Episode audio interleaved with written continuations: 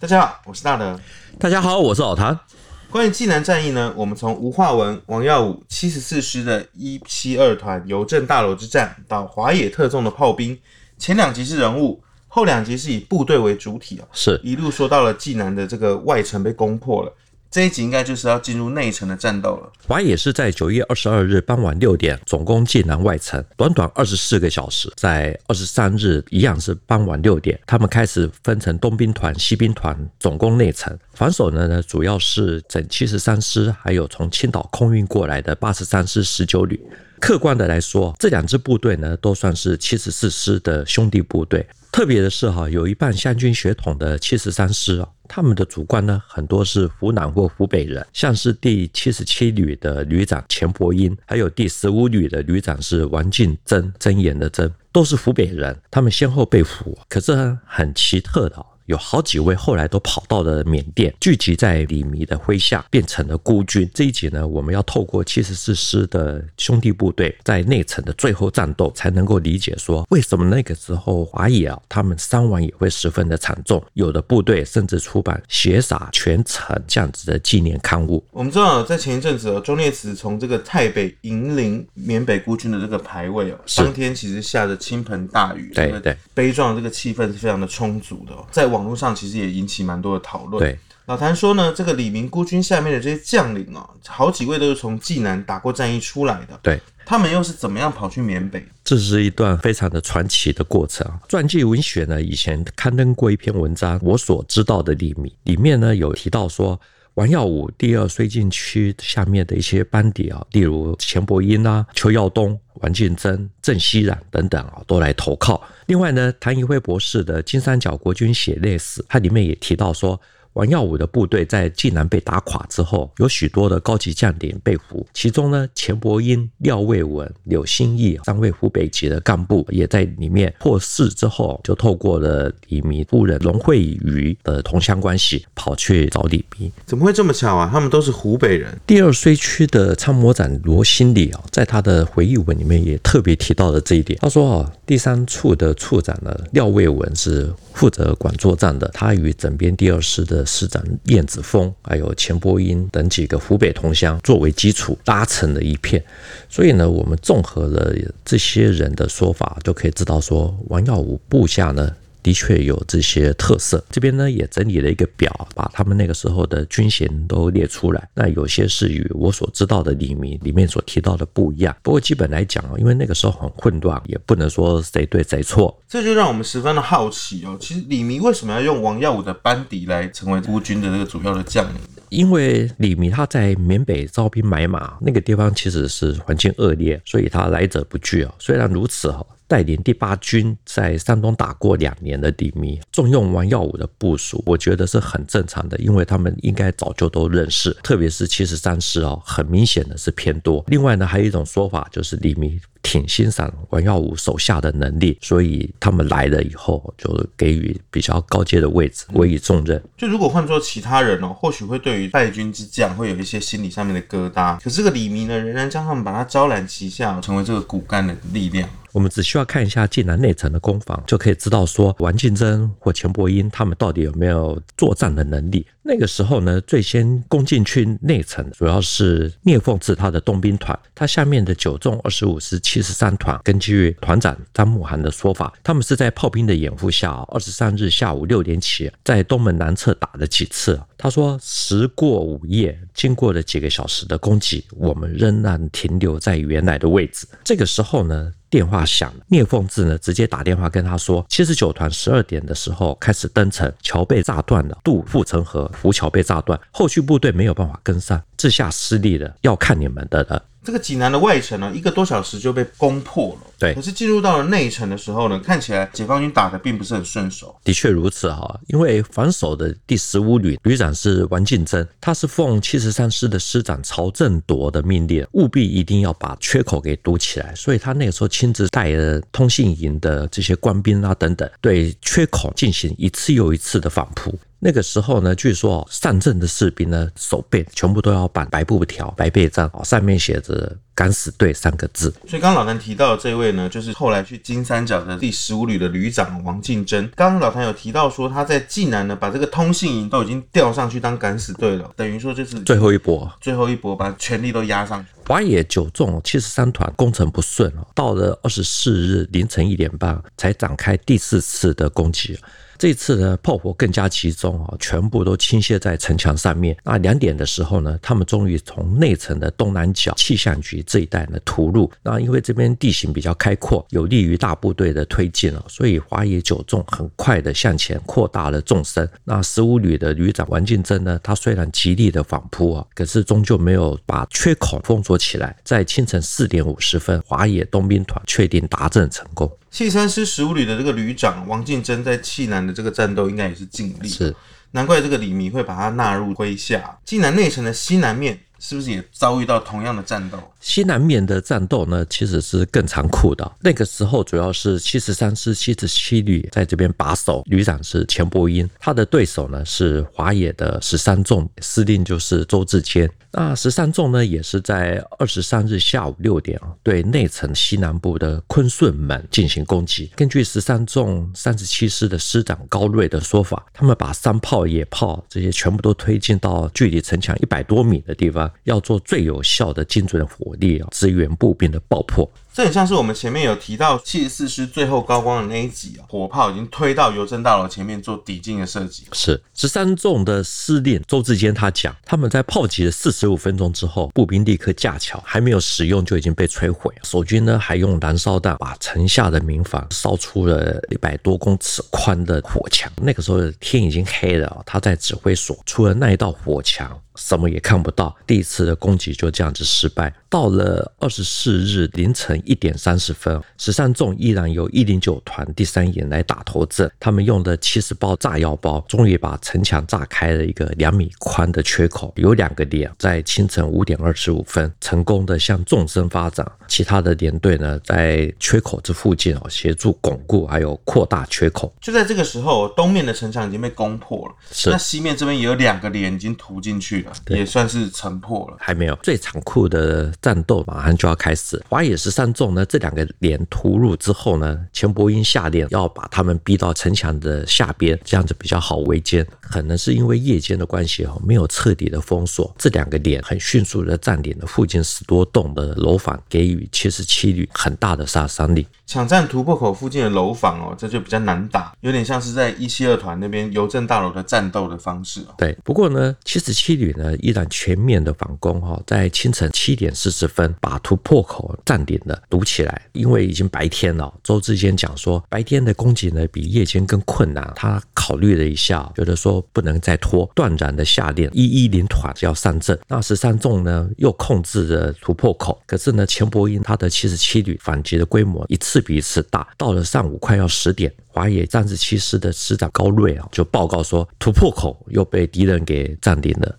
等于说进去的这两个点还是被关了起来，就这两个连是被围歼了吗？这一段呢很有戏剧性啊，这我觉得战斗有时候基层他们自己的临阵应变哦，真的是非常重要。他们打到快要中午的时候，钱伯英的七十七旅在坤顺门的部队突然之间呢有一些松动，原来是呢困在内城里面的这两个连自行决定了要派一个连调回头来打坤顺门，接应城外的部队。调回头的这个连呢，他是如何去接应外面的共军？他们是折回以后去打坤顺门城楼上面守城的部队，守军呢等于被两面夹击，他们一定要有一部分人朝城内射击，这个时候对城外的火力就会相对的减弱，城外的部队呢就加大了火力啊，利用这个时机呢，很快的也把坤顺门给夺下来，那十三纵呢得以快速的进入到内城。所以老谭刚前面有提到说，战场的胜负哦，很多时候是场上的这个指挥员的这个灵机应变哦，是一个连或许就可以发挥意想不到的结果。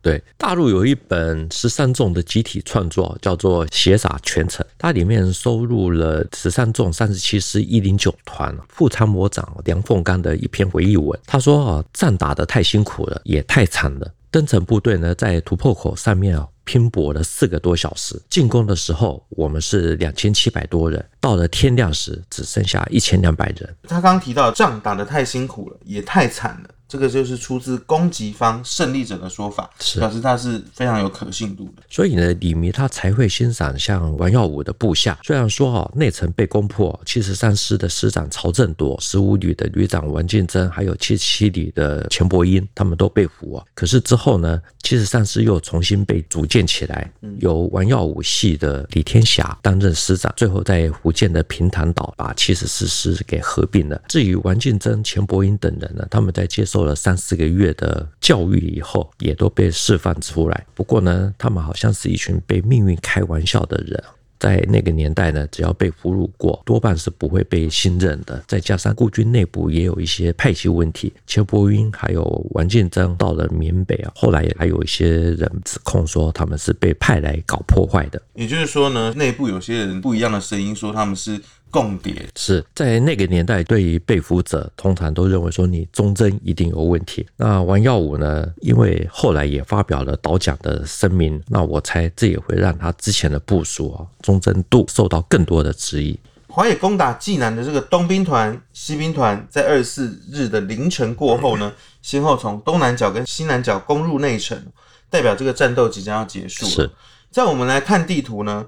济南城城北有这个非常知名的大明湖哦，很容易推论说，东南角、西南角被屠戮之后，守军必定是节节的败退，应该是退到大明湖畔。那这时候发生什么事情了？大陆有一本《济南战役亲历记》啊，它里面有一篇文章是狄殿成写的。他是整八十三师十九旅第五十六团的团长，他没有去金三角，可是他的亲历记呢，其实是有参考价值的。这个八十三师十九旅呢，它的前身是一百军的第十九旅，可以说是七十四师的分身哦，也是王耀武的基本部队。所以呢，兖州丢失之后呢，王耀武一直向南京告急，蒋介石最后同意啊，增派第八十三师还有。第七十四师到济南，可是呢，技术性的阻延，最后呢，只有从青岛空运的八十三师十九旅的三个团，另外就是七十四师五十八旅一七二团的七个连到济南。七十四师一七二团的这个故事，老谭前两集有提到。录影前呢，老谭是说呢，他还有一些需要补充的。是我们这个留到第三趴再来讲。我们这边先把八十三师先说吧。七十四师呢，跟王耀武有渊源。那八十三师十九旅也是类似的，派来这里以后呢，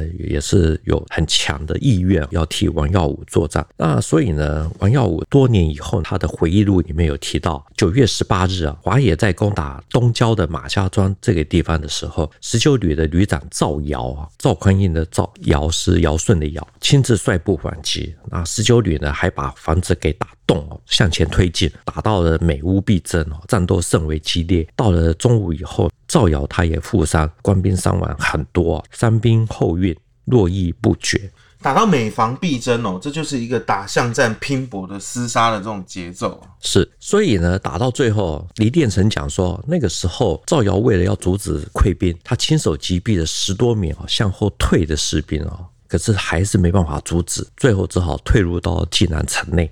李殿成提到了亲手击毙哦，也就是说赵尧亲自成为督战队。但是还是没有起到作用。是赵尧后来他们的部队啊，十九旅退到了济南城里面。到了二十四日的拂晓啊，因为内城告急啊，所以他派黎殿成去支援。那黎殿成后来知道七十七旅还有十五旅的阵地啊都被突破了，随后呢，他的五十六团也开始跟华野发生了巷战。他就命令说，逐次退往大明湖，准备要依据啊三面环水的寺庙会泉寺，在那个地方最后一搏。局势已经很不利了，大部分的人应该都会能跑则跑，是，但他们还是想要背水一战嘛，所以这个八十三师十九旅哦，也有点七十四师一七二团的这种味道。这位黎殿成团长呢，虽然说知名度很低哦，可是他在一九四六年七月打过书中的宣太战斗，这是解放军军史里面说的啊，粟裕七战七捷里面的第一场。八十三师十九旅遭到了重伤害，损失了一些商炮啊等等。黎殿成的回忆文还提到，宣太战斗，共军攻入之后啊，士气浮动，他强打精神，宣扬第一百军建军以来一直到雪峰山会战的战绩，用来激励官兵。我们在王耀武那一集哦，其实有提到他指挥雪峰山会战，对，给日军呢造成很大的杀伤。没想到呢，在这个宣泰战斗中哦，也可以被拿来当做是激励士气的宣传哦。是，只是说呢，黎殿成他是在八十三师，那这个又跟一百军有什么样的关系？这一部分呢，涉及到七十四军的军史啊。因为在一九四二年呢，第七十四军的副军长啊施宗成啊，以后我们有机会可能会特别做一期。施宗成呢，那个时候转任到第一百军担任军长，为了要强化实力，他从七十四军呢带了大批的中间干部，等于是说要把第一百军打造成七十四军的兄弟部队。到了一九四四年的三月呢，施宗成回去接七十四军的军长，那一百军的军长的位置呢，由七十四军的副军长李天霞来接任，参与了雪峰山战役啊，有很英勇的表现。抗战胜利以后呢，一百军改组为整编八十三师，李天霞担任中将师长。那因为没有得到七十四师师长的位置，所以呢，后来才有千里驰援李天霞的段子。在济南战役中哦，与王耀武有渊源的部队，似乎都在湖南打过仗。对，或者是说呢，他的这个主官都与两湖有相关的关系哦。难怪王耀武哦，他要求增援济南的时候。是点名要这些部队，因为忠诚度比较高，因为过去跟过一段时间，那这个忠诚度呢，不见得说都是建立在政治信仰上面，很多呢是建立在情感方面。可是不管怎么讲，这些都是属于中央军啊，或者说已经被中央化的地方部队。那因为这些部队比较不会动摇，所以在七十四师的分身啊，比如说像是八十三师十九旅啊，才会退到大明湖这一带。虽然说那个时候我们可以看得出来，局势已经不可为了，他们都还是想要到那个地方去做最后的反击。对，那根据黎殿成的讲法，他是在三面环水的汇泉市已经下令他的属下开始挖工事，准备要做最后一战。到了下午三点啊。赵尧也带着十九旅的旅部呢，退到了大明湖北侧的北极阁这一带。这个时候呢，赵尧派的一位士兵从北极阁游泳游到了会泉寺，带来了一张纸条，写说司令官已经走了，以下的人也都各自走了。现在济南已经没有人指挥，我们相聚多年，希望能够尽速过来，切盼。这个时候，其实我们知道只剩下大明湖这边了啊，已经充斥着这个信心溃散的这种氛围了。黎建成呢，于是就交代他下面的营长呢，继续的支持，自己带着几名的士兵游泳去北极阁。一见面呢，赵尧立刻说：“妈的，他们都走了，我们也走。你快命令部队撤到北极阁，所有的重武器呢，都丢到湖里面。”稍微可以理解哦，这个赵尧一见面就直接那三三字经就向下去了。是。如果主观不走，他们或许还可以继续坚持哦。可是留到最后一刻，好像我们也不能要再批评他们，就是决定要把重武器抛掉啦什么的。因为这时候弟兄的生命可能会更重要的。重要。对，黎殿成的文章呢，并没有交代造谣最后的生死。王耀武的回忆录呢，也只有提到造谣受伤啊，最后反正他就不知所踪。至于想要背水一战的黎殿成呢，最后是被俘虏。可是呢，八十三师的前身啊，也就是第一百军，在一九四八年十一月淮海战役的碾庄战场被歼灭。残部呢，后来在湖南的衡阳重建。那因为陈明仁倒戈，部分的一百军呢。又在打过常德会战的杜点团长的带领下呢，跑了出来。那有兴趣的可以看一下我们那个八千男儿写的那一集。一九四九年十二月中旬，残部进入到越南之后呢，他们又奉白崇禧的命令啊，在一九五零年的二月初，沿着中越的边境重新进入到广西，准备要去十万大山打游击。结果呢，他们被解放军第四十五军给包围，后来在平儿关这一带被围歼。包括了国军的第十七兵团的兵部啊，还有第一百军哦，将近七千人，其中呢，包括中将兵团司令官的刘家树都被俘虏。无论是这个八十三师或是一百军哦，其实也就是一套人马两块招牌。是他们曾经在济南覆没之后，重建后的部队，相信也蛮多人是从济南过来的。对，这批人呢，一路打到大西南哦，和这个七十三师的主官钱伯英、王敬珍类似哦，是都是曾经被打垮。但仍旧试图再次站起来，投入下一阶段的战斗。对对，所以这多少也能够解释说，为什么晋南战役两边的伤亡都非常的惨重。济南战役是在九月二十三日傍晚六点展开内城的攻防，严防死守的七十三师、八十三师十九旅都是只属于王耀武系统的部队，有的甚至呢可以说是七十四师的分身哦，兄弟部队。这一期录影之前呢，老谭刚刚有说到，他要补充一下七十四师一七二团团长刘炳坤的后续，因为呢我们在第一百六十七集播出之后呢，很多网友其实都蛮关心这个刘团长。是，我觉得呢这刚好这些部队呢都有这些兄弟啊血缘的关系哦，老谭呢现在就是要来公。布刘炳坤的新进度吗？是我们在做一七二团死守三部的邮政大楼那一集呢，在节目里面其实是有征求柯南哦，果然很快的，才一天哦，就有小米二零二三还有西门豹的两位网友呢，他们就告知说，四川会理文史里面有一篇文章是刘炳军所写的，标题是我所知道的王耀武。我们在这边非常的谢谢这两位网友的指点，给我们很大的注意啊。那我其实呢有一个习惯啊，对于这些总是要事实查核一样啊，我不是事实查核中心，所以呢，我我我就用最快的速度买了一本《会理文史》第七期。我们这个频道里面的这个好朋友们真的是卧虎藏龙哦。我有看到一些朋友们的补充，在这边呢，我们也要做一些说明。第一点呢。王耀武说：“这个一七二团团长，他名叫刘炳坤。是，可是呢，在这个会理文史里面的作者呢，他是用刘炳军哦。对，既然如此呢，那刘团长这个名字呢，我们就应该把它称作是刘炳军才对哦。没有错。那第二点呢，这个刘炳军既然能够写出回忆文，我所知道的王耀武，证明最终呢，他并没有阵亡哦。是这句话呢，虽然是有说等于没有说。”可是呢，其实是很重要。对，你要说三次。其实呢，刘炳军的这篇回忆文呢，凭良心讲是真的非常值得一读，非常的感人。那他这篇文章呢，有十五页，分两个部分啊。第一部分的内容主要是在讲七十四师还有王耀武过去的种种。第二部分呢，标题是我和他之间。其实我也蛮好奇的，刘炳军他是不是有写到他如何被俘？他的这篇回忆文呢，只有用二十六个字带过。一九四八年的九月，参加了济南战役，结果王耀武和我都被俘啊，没有交代说是在怎么样的情形之下。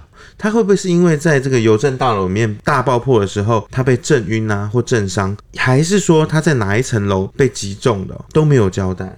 对，真的没有交代。有的时候这种作战被俘，除了身体伤痛之外啊，心理的创伤。其实我们也是必须要考虑到的，所以如果他不说，我们也只能作罢。他说呢，他是与王耀武啊非亲非故，可是是因为抗日的爱国主义把我们连在一起。从一九三八年认识到一九四九年分离，在这十二年，王耀武由一名普通的师长爬到了山东省省主席的位置，既有抗日的历史背景啊，也就是时势造英雄，那又有他自己本身的个人条件，骁勇善他还讲说，王耀武呢，平常都用一个诚字，上对长官，下对部属啊，都是用这个诚信的诚，所以能够获得。蒋介石还有七十四师创办者俞济时的赏识，也能够因此而获得下面官兵的爱戴。那刘炳军还说呢，王耀武为了要培植军官哦，非常的重视你有没有做过连长，要有做过连长才会带兵打仗，还有管理经济。所以呢，对于没有做过连长的王耀武，很少委以高级带兵职务。他也因为有了这样子的经历啊。在第二次长沙会战的时候，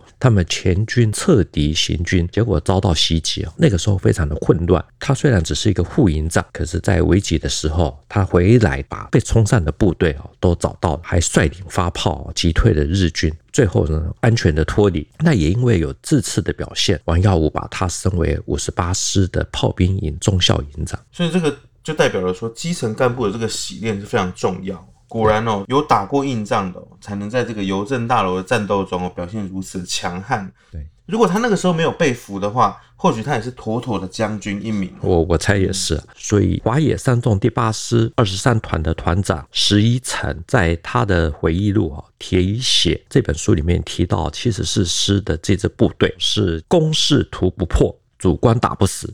死不交枪。总之呢，刘秉军他还讲，一九四八年的九月啊，他们参加了济南战役，结果都被俘。那他伤愈之后呢，被送往胶东义都的军官团学习啊。到了十二月，他宣布获得释放。他心想，王耀武也住在这个地方，平常都没有见过面，明天我要离开了，今后可能永远都见不到。不如现在去见一面，以了此生心愿。这样看起来，刘炳军呢、啊，真的是有着军人魂哦。对赏识他的主官，始终保持着这个敬意跟忠诚。是，那他呢，主意一定，鼓起勇气啊，冒着很大的危险，走到了王耀武居住的庭院，向守卫人员表明来意。很意外的，竟然获得同意哦，说你可以进去。在这段的这个文字描述之中哦，接下来这段是蛮感人的，也是很写实的。是，刘炳军说啊，王耀武住在一个四合院。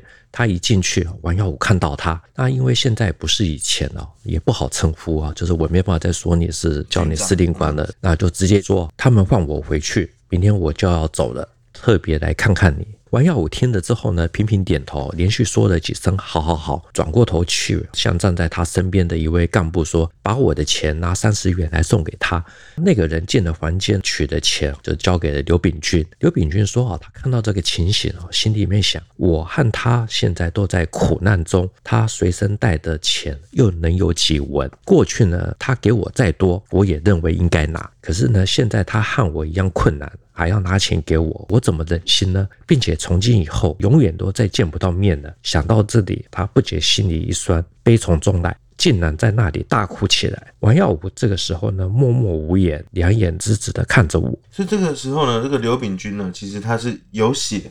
有泪，因为他历经过了这么重要的战场，是是个真性情的汉子。可能是因为刘秉钧哭得太大声哦，所以这个时候有一名干部哈，就对着刘秉钧喊说：“是什么人在里面干什么？还不赶快走！”他听了以后呢，也不敢多留啊，深深的向王耀武看了一眼，然后转身跨出去了。他说：“他是殷殷啜泣而去。”就是这样一位坚守邮政大楼的团长哦。